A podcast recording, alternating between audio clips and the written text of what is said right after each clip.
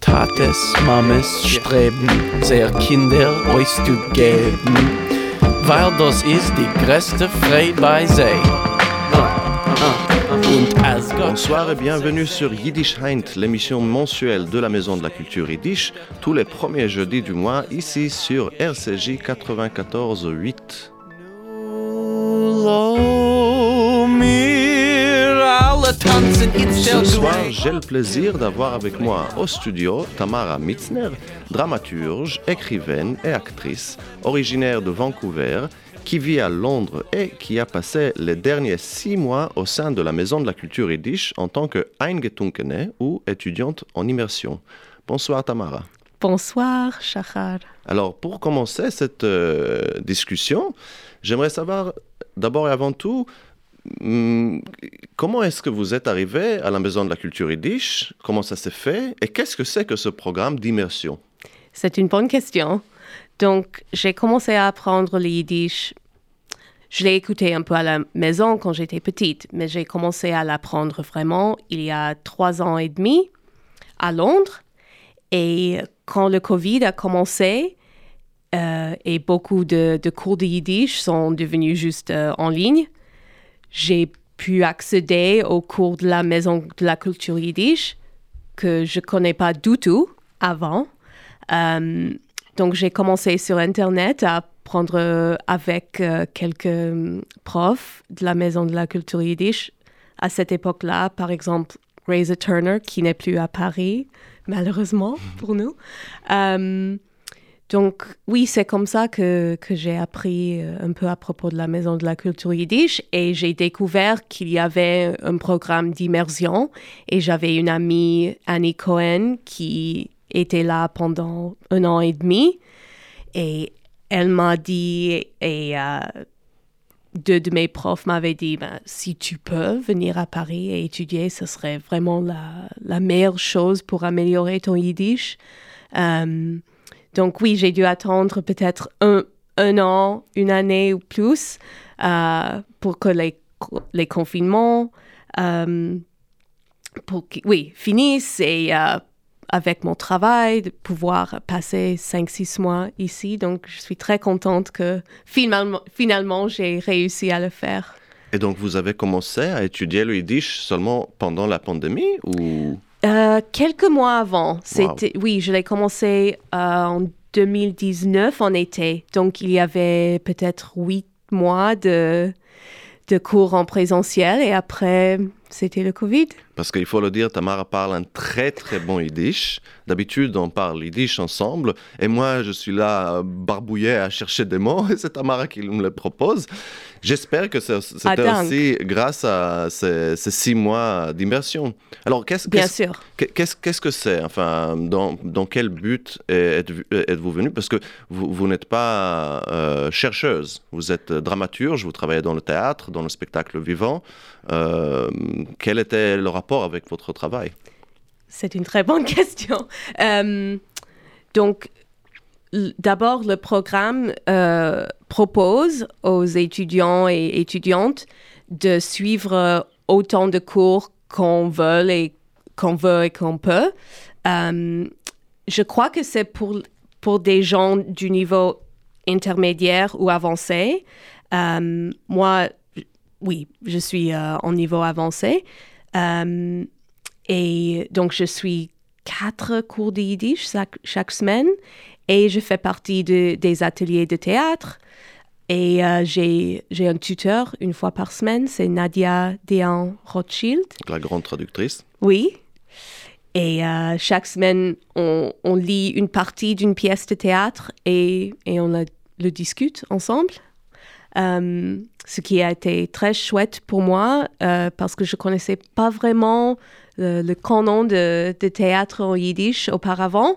Et euh, c'est pas, pas super grand parce que ça a commencé juste dans le 19e siècle. Avant ça, c'était juste des Purim-Spiel. Et, les Purim-Spiel, euh, si nos auditeurs ne, connaissent pas, ce sont des, pièces montées à l'occasion de Purim, de la fête de Purim, qui étaient des espèces de pièces carnavalesques. Et euh, notre ami euh, et adhérent de la Maison de Culture Yiddish, Joseph Romano, a fait justement un, un- un court-métrage qui s'appelle Purim, qui va jouer dans le festival de Diasporama. Juste petite pub pour Joseph, parce que je vais y aller ce soir aussi. Oui, très bien.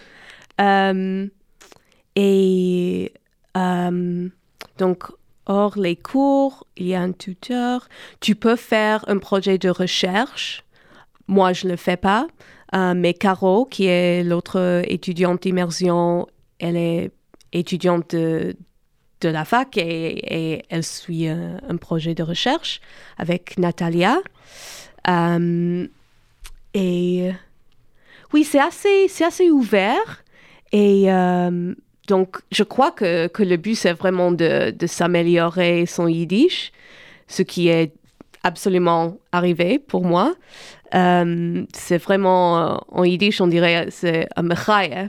C'est vraiment un plaisir de pouvoir euh, entrer au centre presque tous les jours de la semaine et bavarder avec quelqu'un en yiddish et lire de la littérature et j'aimerais qu'on qu'on écrive plus. Ça, c'est une chose, euh, on ne nous demande pas vraiment d'écrire, mais j'aimerais le faire.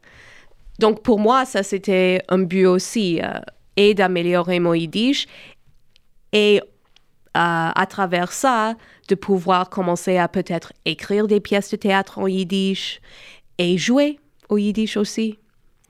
Donc, euh, c'est- qu'est-ce que- que- quelle, pièce avez-vous lu euh, en yiddish euh, ou quelles étaient les pièces qui vous ont in- inspiré dans votre travail euh, théâtral? D'abord, je dirais qu'on a lu très peu de textes de femmes. Je ne sais pas s'il y a beaucoup de pièces de théâtre en yiddish qui sont écrites par des femmes. Pas je ne sais pas encore, mais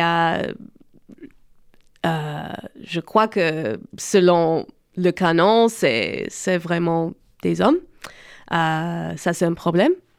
Euh, donc, on a lu euh, des pièces de, de Peretz, Shalom Aleichem, euh, Goldfaden. euh, la seule qu'on a, qu'on a lue qui, qui, est écrit, qui écrite par une femme, c'est euh, Bankrott. Euh, je ne sais pas comment le dire en français. Euh, La banqueroute, La la, faillite, banqueroute, la oui. faillite, euh, la faillite d'une entreprise, quoi. D'accord. Par Katie Brown, qui, qui a vécu à Londres. Euh, et on a lu Der Dybbuk, le Dybbuk, le Golem. Oui, peut-être 10 pièces en total, 11 pièces, mais pas en entier, parce que je, je ne lis pas super vite. Je lis avec un dictionnaire d'habitude, donc ça prend du temps.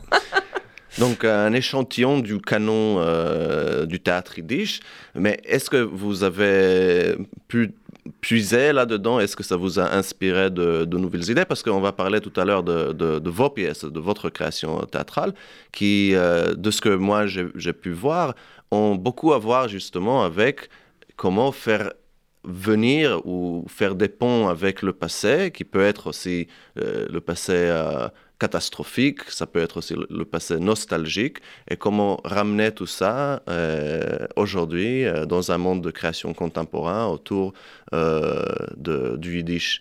Donc, est-ce que vous avez trouvé des choses ou, est-ce que justement c'était des, des contre-exemples de ce que vous voulez faire? Pourquoi pas? Hmm. Il y a des pièces qui, qui ne m'ont pas dit beaucoup, mais euh, j'ai beaucoup aimé Mirela Efres, euh, ce qui est à propos d'une matriarche euh, qui elle, partage un secret dans le deuxième acte peut-être, que sa richesse devient de, de son travail parce que tout le monde croit que c'est grâce à... Elle est euh, allemande, euh, Veuve. elle est veuve, et tout le monde croit que sa richesse devient de, de son homme décédé. Hmm. Mais elle, euh, elle partage avec sa famille que quand il est décédé, il y avait des... euh, hmm, il n'avait pas d'argent. Des dettes. il, ok. D'accord. Il avait des dettes. Et c'était un secret qu'elle a gardé parce qu'elle voulait préserver la réputation de son homme, euh, oui, de son mari. Et toute seule, en secret, elle a travaillé, elle a continué à... Euh, le chef de, le, le, le, la négoce, enfin l'entreprise de, oui, de son mari. Elle a continué l'entreprise qu'ils avaient euh, gérée ensemble et elle s'est échappée des dettes et elle, elle a créé de la richesse Hmm. elle-même sans personne, sans rien dire à personne, etc. Et euh, ça termine avec une sorte de, de division dans la fa- famille et à la fin, on commence à s'approcher de nouveau. Mais je crois qu'on dit que c'est, c'est la reine Lear du canon yiddish théâtral. Euh, et j'aimerais, on l'a joué beaucoup. Il y a des pièces de théâtre en yiddish qu'on n'a jamais jouées ou qu'on a très peu jouées, mais Mirle Efres, on a beaucoup joué. Euh, en Amérique du Nord, en Europe, peut-être en Israël-Palestine, je ne sais pas. Mais euh, je crois que c'était un rôle que, que beaucoup d'actrices en yiddish ont voulu jouer, et même peut-être une polonaise qui n'était pas juive, Hmm. si, je- si je ne me trompe pas. Euh, donc, moi, j'aimerais bien le voir, euh, Monté, oui, monter maintenant, pourquoi pas. Je ne l'ai pas lu, euh, je, je- je- je- je- je crains de l'admettre, mais ça me fait penser aussi Mm. de, à, à la pièce de Ibsen, la célèbre pièce La- maison des poupées. Pas où Ah. il s'agit d'une intrigue semblable où on croit que la femme est toute timide, fragile, etc. Sauf que elle lutte pour préserver l'honneur de, de son mari à travers le, travail. euh, et qu'à la mais, mais, mais à travers ça aussi, elle se rend compte qu'elle est prisonnière dans cette maison des poupées et qu'elle qu'elle veut s'échapper. Euh, C'est un peu différent. Non, c'est intéressant la, compara- la comparaison. Euh, est très forte et euh, on pourrait dire, on pourrait dire qu'elle n'est pas toujours aimable. Ça, c'est un peu un stéréotype des femmes juives, il faut dire. Mais elle est en même temps très drôle, très, très intéressante et euh, très puissante. Et elle dit que... Elle dit je me souviens pas exactement comment elle le dit, et c'était en yiddish, mais elle dit que, que d'un côté, elle se sent libérée grâce à ne plus être mariée à un homme, que ça lui a donné plus d'espace pour être euh, elle-même. Et en fait, euh, peut-être que c'est un peu ce que la, la protagoniste de, de la, de la maison de poupée a, a voulu pour elle-même aussi, aussi quand elle s'est échappée à la fin de, la pièce de théâtre. Mais Mirale, elle ne joue pas un rôle de femme de la même façon que dans la pièce d'Ibsen. Euh, et en plus, elle a 50 ans, donc elle est plus âgée, elle n'est pas une, une, euh, très une épouse euh, jeune. Oui, oui. Parce que vous dites que la, une femme qui n'est pas aimable, c'est un peu un, un cliché des femmes juives, mais en même temps, ce n'est pas du tout un cliché de la représentation des femmes généralement dans, le- dans le théâtre ou le cinéma ou sur scène. C'est-à-dire, euh, c'est, ça, ça a été écrit, elle a été écrite quand la, la pièce? Je crois que c'était au début du XXe siècle, mais, Ouais. mais il faut vérifier. Oui, enfin, une femme qui a la cinquantaine, qui n'est pas aimable, qui est forte et, et- et rude, et qui a, Et riche. et riche, et qui, qui a, qui a ses propres idées, c'est déjà quelque chose. Oui, c'est c'est vraiment cool. Très intéressant. Et j'ai pas lu toute la pièce, pas encore, mais euh, j'aimerais. Et donc, euh, en parlant de, de théâtre et de clichés, c'est très loin de votre travail.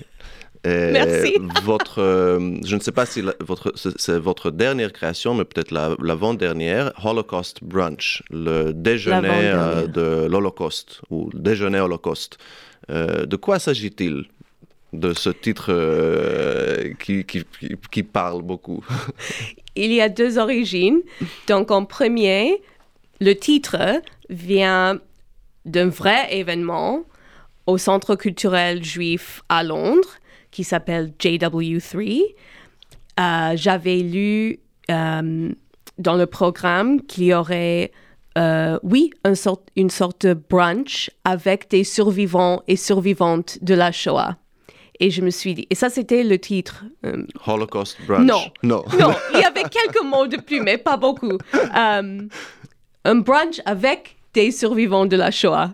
Et vous avez tout Et quand compris. même, ça m'a frappé. Oui, Vous avez juste euh, clarifié la chose. oui, oui, oui. Pourquoi, pourquoi cette combinaison? Est-ce qu'il faut un brunch C'était vraiment bizarre. Et, et je savais déjà que j'allais créer une pièce à propos de la Shoah et de mon histoire et l'histoire d'une famille qui est très proche à moi. Donc, euh, je me suis dit, donc, c'est de la recherche. J'y vais. Et c'est la première et la... Il y a deux fois dans ma vie dans, où j'étais dans un événement juif et j'avais faim. Ça, c'est... Et ce brunch-là, c'était une des deux fois. L'autre, c'était euh, un mariage, ce qui est encore plus bizarre. Mais euh, en tout cas, euh, Vous n'avez pas mangé à votre faim. Vous voulez dire après l'événement, vous aviez je suis arrivée. Je, suis je suis végane. Donc, il faut le dire. déjà Je- difficile à Paris. Hein? Bravo pour les Oui. six mois. Donc, je suis arrivée, il y avait des fruits et du thé, du café et des viennoiseries que je ne pouvais pas manger. Donc, j'avais faim. J'écoutais un groupe de, de survivants et survivantes qui avaient très peu de temps, disons deux minutes chacun, chac- chacune, pour raconter un peu de leur histoire. De con... C'était un peu une parodie. Wow. Comment ne pas, faire un, ne, ne pas faire un événement autour de la Shoah. Il disait constam- constamment Nous avons très peu de temps, alors je dois vous demander de parler pour deux minutes et pas plus. C'était vraiment super bizarre. Et après, euh, un des survivants, une des survivantes est venue à chaque table. C'était vraiment comme des tables de Simcha. C'est pas une blague. Il y avait à côté un bar mitzvah avec un énorme buffet. J'étais tellement jalouse. C'était ridicule. Et nous, on souffrait. Souffrez à la Holocaust brunch. Oui, c'est déjà de la souffrance. Et donc, du coup, cette expérience a- a- vous a inspiré la pièce Holocaust Brunch. De quoi s'agit-il? Donc, ça, c'est la première partie des origines. L'autre partie, c'est que hum, j'ai euh, une amie très proche que je connais depuis mon enfance. Et son père m'avait dit, euh, mes parents ont créé une histoire orale et euh, une mémoire à propos de leur vie. Ils ont survécu la Shoah, ils ont immigré au Canada, etc. Est-ce que tu veux l'écouter, le lire et décider si tu veux faire une pièce de théâtre avec? Et la vérité, c'est que je me suis sentie un peu de pression de, de dire oui, ce qui je crois est un peu hum, symbolique ou euh, c'est un symptôme de, de ce que j'ai senti euh, pour euh, beaucoup de ma vie, euh, une sorte de pression de, de ne pas oublier la Shoah et de, de continuer à se souvenir, mais, mais pourquoi ou pour qui, avec quel but, etc. et comment. Donc, au début, je pensais que j'allais écrire une pièce de théâtre standard euh, à propos d'une famille qui survivait la Shoah dans l'U- l'Union soviétique, comme mes grands-parents. Mais euh, je suis allée euh, dans une, une, une sorte de retraite, est-ce qu'on Mhm. pourrait dire? Oui, une résidence. oui, ré- j'ai fait une résidence d'une semaine en Angleterre avec deux acteurs euh, et, et dramaturges qui et un, un d'eux m'a demandé mais toi tu joues, tu connais la famille, il y a toute une histoire autour de cette pièce. Pourquoi est-ce que tu ne joues pas là-dedans? Et j'avais pas de réponse. Donc j'ai tout à fait changé la pièce et c'est devenu euh, une pièce solo, je ne sais Mhm. pas comment le dire. Oui. One, one, ma- one- one man show, Oui, ou une pièce solo. oui. Euh, et c'était et à propos de l'histoire des grands-parents de, de mon ami et à propos de mon expérience d'être euh, euh, la grande fille. Une petite fille. La oui, c'était à propos de mon expérience d'être petite fille de, de, de deux survivants de, de la Shoah et comment ça m'a affecté et comment ça m'affecte? Toujours. Euh, et euh, c'est, c'est comique, c'est tragique, bien sûr, mais euh, et, euh, et on mange du ba- des bagels. Est-ce qu'on mange à sa faim? On mange. Vous avez vérifié que le public n'avait pas faim à la suite de ce, cet Holocaust brunch. Exactement. Bon, euh, Holocaust Brunch et la libération qui a suivi. Écoutons maintenant un morceau choisi par Tamara, Freedom is a Verb de Daniel Kahn et The Painted Bird. La liberté, c'est un verbe.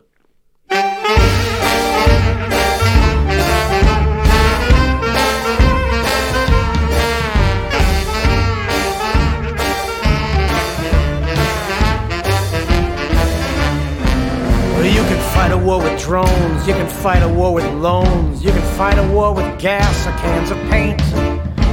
But don't you realize that the game's compromised if you think that this is something that it ain't? 'Cause We got images of murder that don't manage to disturb an international order that is bordering absurd. And no one gets the freedom they were told that they deserve till they realize that freedom's not a noun.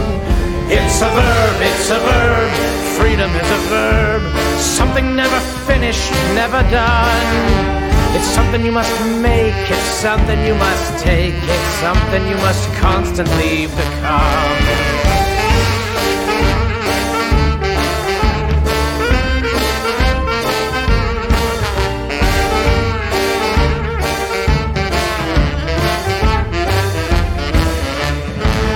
Well, this weekend revolution, it's a radical inclusion.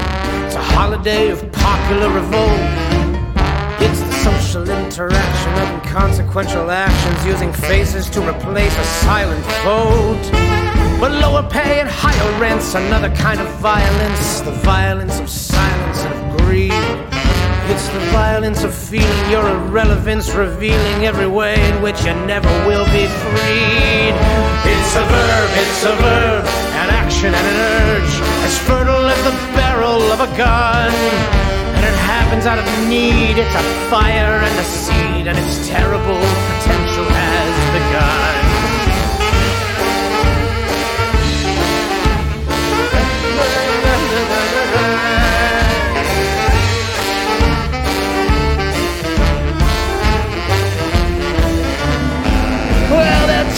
Your liberty is constantly in jeopardy. It's something you must loyally defend. But isn't it demeaning when your well-intended meanings mean your means will have to justify your ends? So improvise a barricade of furniture cascading as a carnival of helmets in the flood. For the bottles can be filled with either gasoline or lager or detergent that'll wash away your blood. It's a verb, it's a verb. Freedom is a verb. Something never finished, never done. It's something you can fake, and it's something that'll break if it ain't something that you constantly become. It's a verb, it's a verb. An action an urge. As fertile as the barrel of a gun. And it happens out of need. It's a fire and a seed. And its terrible potential has begun.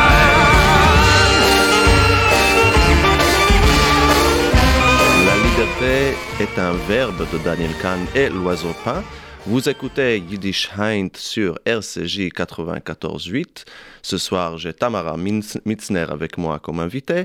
Quelques annonces avant qu'on reprenne notre conversation. Le 8 février ju- jusqu'au 12 février, Jacob Jacobson, la pièce de Arend Zeitlin, reprend euh, une tournée au théâtre de l'opprimé. Euh, ça sera l'occasion de le revoir ou de le voir si vous avez raté ça la dernière fois aux cinq soirées complètes. Euh, aussi, le 14 février, la Maison de la Culture euh, du Yiddish participe à une conférence qui s'appelle Palabre Centre européenne, euh, une panorama des livres sur l'Europe centrale. Euh, c'est le 14 février. Et aussi notre podcast de fiction radiophonique de Yiddishheit, Yiddish Klang, euh, va sortir ce mois une nouvelle pièce, une adaptation de Capores, une nouvelle de Sholem Aleichem, faite entre autres avec Tamara, ici présente, qui a participé dans l'atelier d'adaptation radiophonique proposé par la Maison de la Culture Yiddish. On revient à nous, euh, Tamara, euh, après quelques annonces de fiction et de théâtre. Et vous m'avez dit pendant la, la- le morceau que ce, ce- cette pièce- ce, ce morceau, en fait, euh, a- vous l'avez joué dans, dans Holocaust Branch Mhm. aussi. Oui, une partie de cette chanson, oui. Et, et- et que euh, vous, dans, dans, dans Holocaust Branch, est-ce qu'il y a eu du yiddish, justement? Très peu.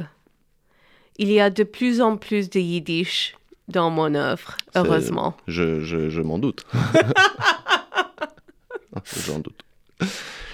Oui, euh, une de mes nouvelles pièces, Yankel und der Beanstalk, euh, ça c'est la première pièce dans laquelle il y a vraiment du yiddish dedans, euh, délibérément. Oui. Et de, de, de quoi parle-t-elle, la, la pièce? Donc c'est c'est un pantomime qui est un genre de théâtre très anglais.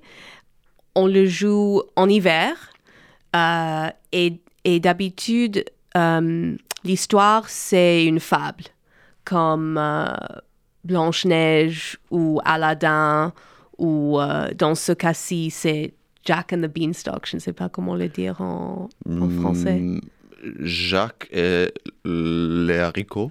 Oui. Je, je ne connais pas le titre, mais c'est l'histoire. L'haricot enchanté. ouais. Oui, c'est l'histoire où euh, Jacques, euh, un jeune euh, paysan, monte sur la, la- Je ne sais même pas comment ça s'appelle. Mais enfin bref, tout le monde, je pense que tout le monde Oui. sait de quoi il s'agit. Alors Oui, là, c'est doit- Jankel und der Bienenstock. Oui, donc Yankel, c'est déjà un yiddishisme, c'est-à-dire c'est, c'est Jacques en yiddish.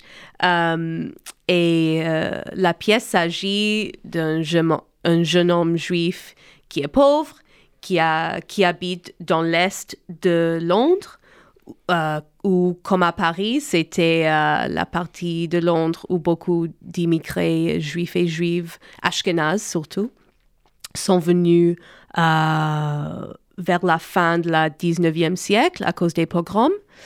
Et c'était vraiment un quartier très vif avec beaucoup de culture en yiddish, des théâtres, euh, beaucoup de musique, beaucoup de mouvements politiques, beaucoup de grèves. Euh, il y avait de la pauvreté, de la misère.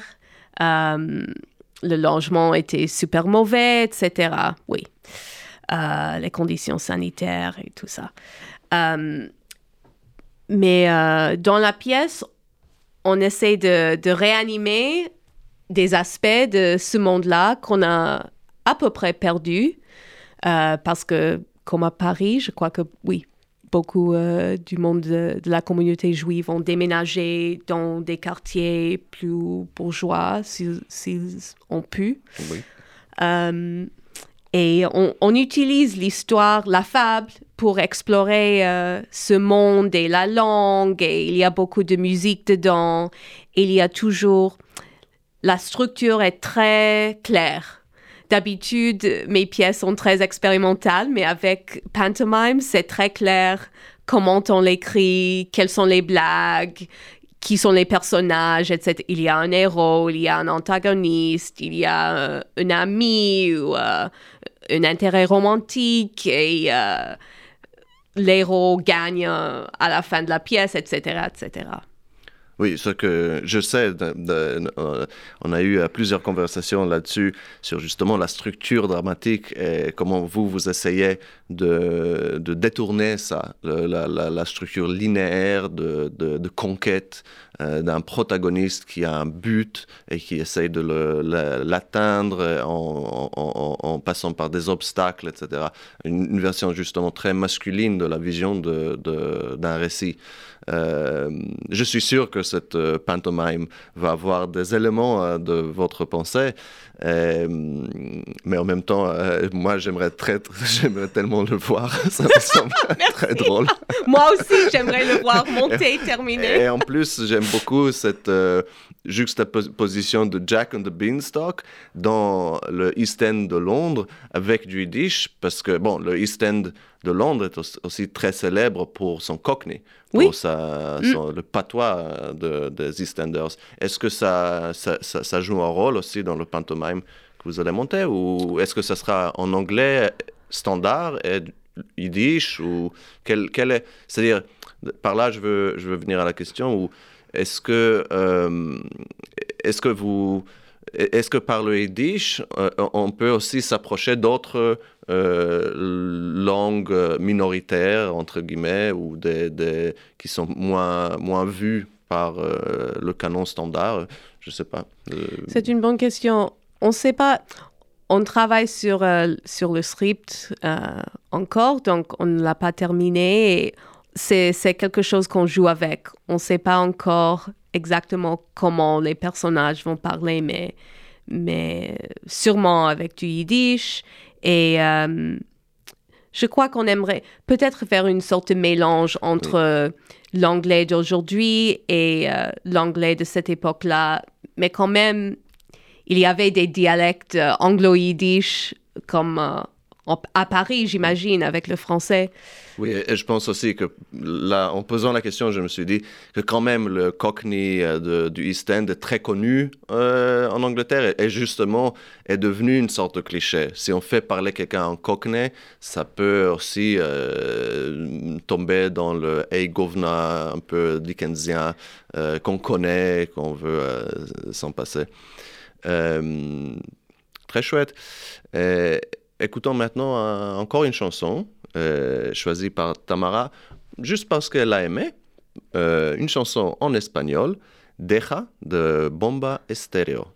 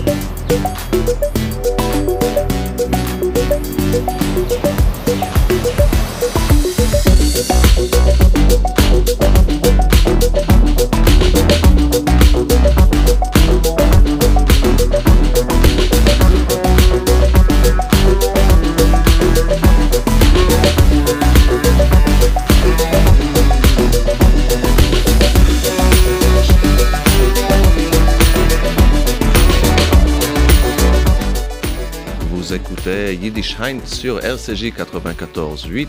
Je, suis au studio avec Tamara Mitzner. On vient d'écouter Deja de Bomba Estéreo. Tamara, pourquoi cette chanson? Je l'ai choisie et parce que je parle espagnol, ma mère est née au Chili et Bomba Estéreo euh, vient de Colombie, la Colombie. Et parce que j'aime beaucoup la thème euh, est, qui nous encourage de euh, rejeter nos, euh, nos sentiments de solitude, etc. Et euh, oui. Parce que dans votre travail, il y a, je me suis aperçu, beaucoup, beaucoup de joie, d'humour. Et il me semble que c'est un point central dans votre conception artistique, que c'est c'est presque un moteur dramatique, on pourrait dire. Est-ce que j'ai raison Merci, euh, je suis contente que, que tu l'as remarqué. Euh, oui, je crois que la joie est très importante et comme adulte, on n'est pas vraiment encouragé euh, de s'amuser, pas assez. Et, et aussi, on revient à la Shoah. Après notre histoire qui a été dans quelques moments très très durs et difficiles et tragiques et horribles, mais en même temps, je crois que la culture juive a beaucoup de joie là-dedans. Et je crois que c'est très important de célébrer qu'on vit. Parfois, je crois que, surtout avec mes grands-parents, qu'on peut oublier qu'on est, oui, vif et vivant. Et euh, que non seulement que la vie doit continuer, mais qu'on doit s'amuser et apprécier euh, beaucoup, Euh, même quand c'est difficile ou spécialement quand c'est difficile. Euh, donc, pour moi, ça peut être une sorte de lutte, de lutte parfois. Mhm. Euh, mais, euh, mais aussi, je l'ai vu au centre du Yiddish. Parfois, c'est très sérieux, mais parfois, c'est aussi super rigolo, très hamish, très accueillant. Et ça, c'est vraiment euh, juif. Oui, oui. Et euh, moi, je suis d'accord que le pouvoir de l'amitié, c'est un, c'est, il faut brandir ça comme euh, notre arme de lutte, euh, quelle que soit la lutte, selon moi. Et, justement, vous travaillez sur une autre pièce actuellement qui s'appelle Old Friends, ou le, le- de, de vieux amis ou de vieilles amies, encore des amis. De quoi s'agit-il? Cette pièce-là s'agit d'une amitié euh, importante et proche euh, qui a beaucoup changé juste avant le Covid. Euh, c'est une amie avec laquelle j'ai habité à Londres pour six ans ou sept ans. On s'est connus pour beaucoup d'années et c'est devenu difficile quand, quand les deux, quand nous avons eu des partenaires, euh, enfin. Euh, oui, c'est devenu compliqué et elle ne, elle ne voulait plus vivre ensemble et j'ai trouvé ça difficile euh, parce que oui, j'ai un partenaire, mais j'habite en coloc quand même avec lui et, trois d'autres personnes. Et euh, j'aime beaucoup vivre en communauté. Et c'était vraiment une, perte pour moi et une sorte de, fin. On est amis, mais ça a beaucoup changé, on est moins proches et je me suis rendu compte qu'il y, avait- il y avait beaucoup moins de soutien et d'intérêt aux... euh, comment est-ce qu'on dit breakups? La rupture, à la rupture amour- amoureuse. Oui, donc il y avait beaucoup moins de soutien et d'intérêt aux ruptures platoniques. Hmm. Et quand j'ai commencé à parler de ça avec des amis, surtout elles, ont dit Ah oui, c'est vrai. Moi, j'avais eu une rupture platonique qui était très, très importante, très difficile. Et j'étais plus seule avec ça parce que c'était pas romantique. Hmm. Et euh, oui, donc je me suis dit Ah, il y a quelque chose là qu'il faut explorer.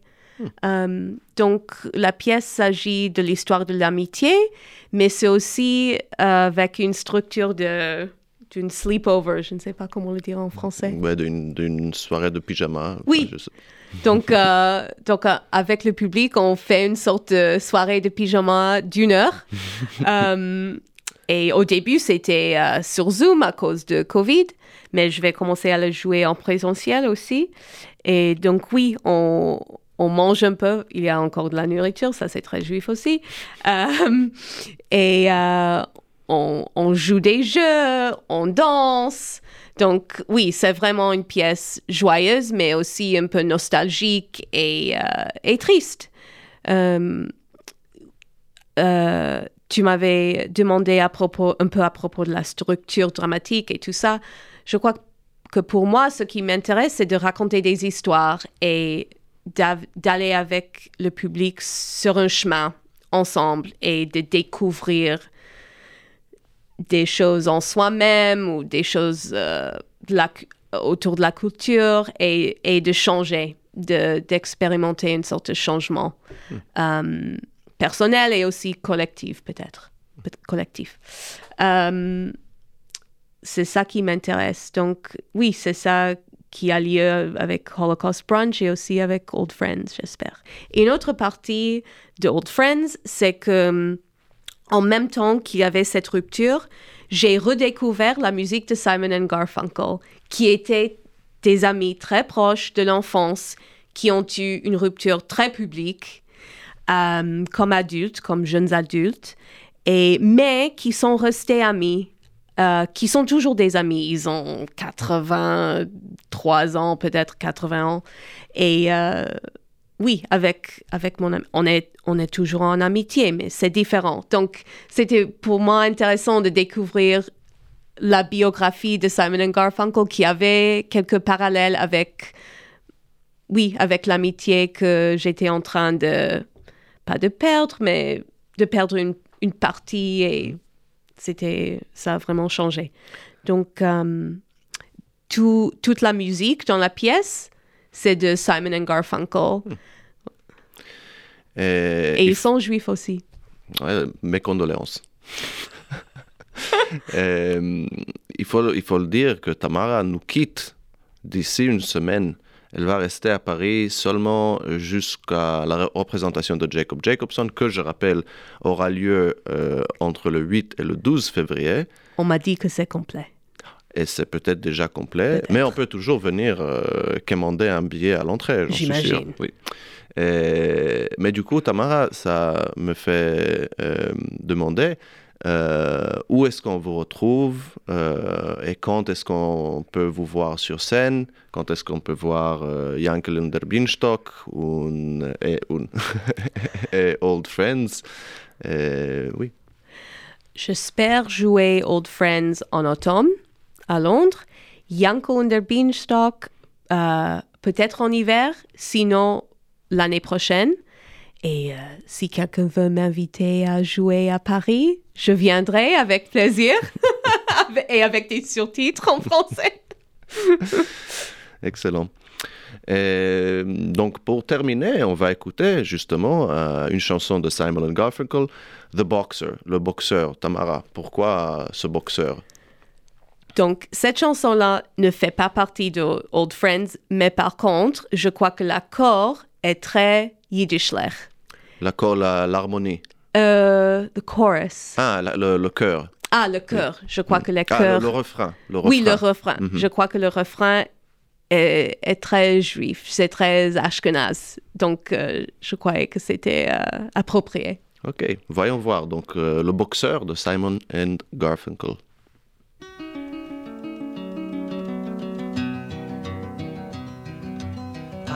Just a poor boy, though my story is seldom told. I squandered my resistance for a pocket full of mumbles, such are promises.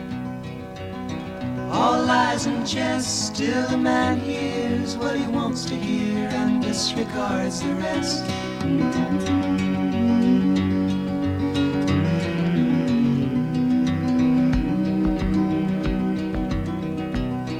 I left my home and my family, I was no more than a boy in the company of strangers in the quiet of the railway station, running scared.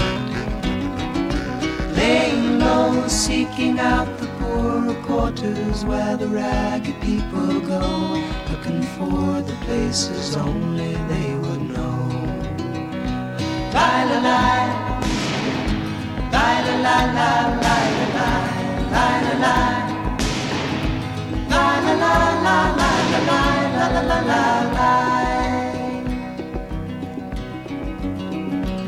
Asking only workmen's wages, I come looking for a job, but I get no offers. Just to come on from the wars on 7th Avenue. I do declare there were times when I was so lonesome I took some comfort there. La la la la la.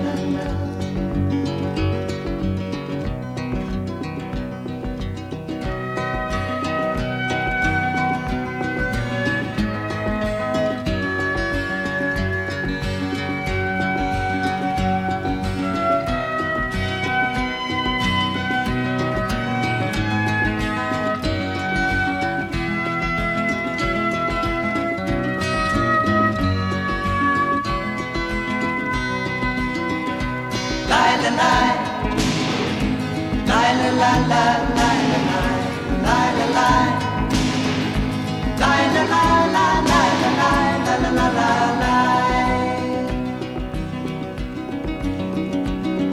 I'm laying out my winter clothes and wishing I was gone, going home. Where the New York City winters are bleeding me, bleeding me,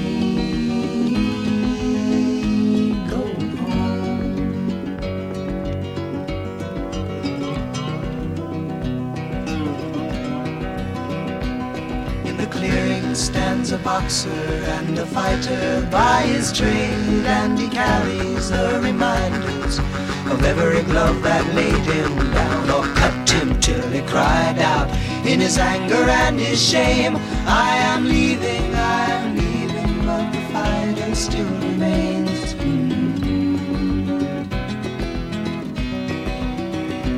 Lie, la. Lie, la, la, la, lie, la, la, la, la, la, lie, la, lie, la, la, la, la,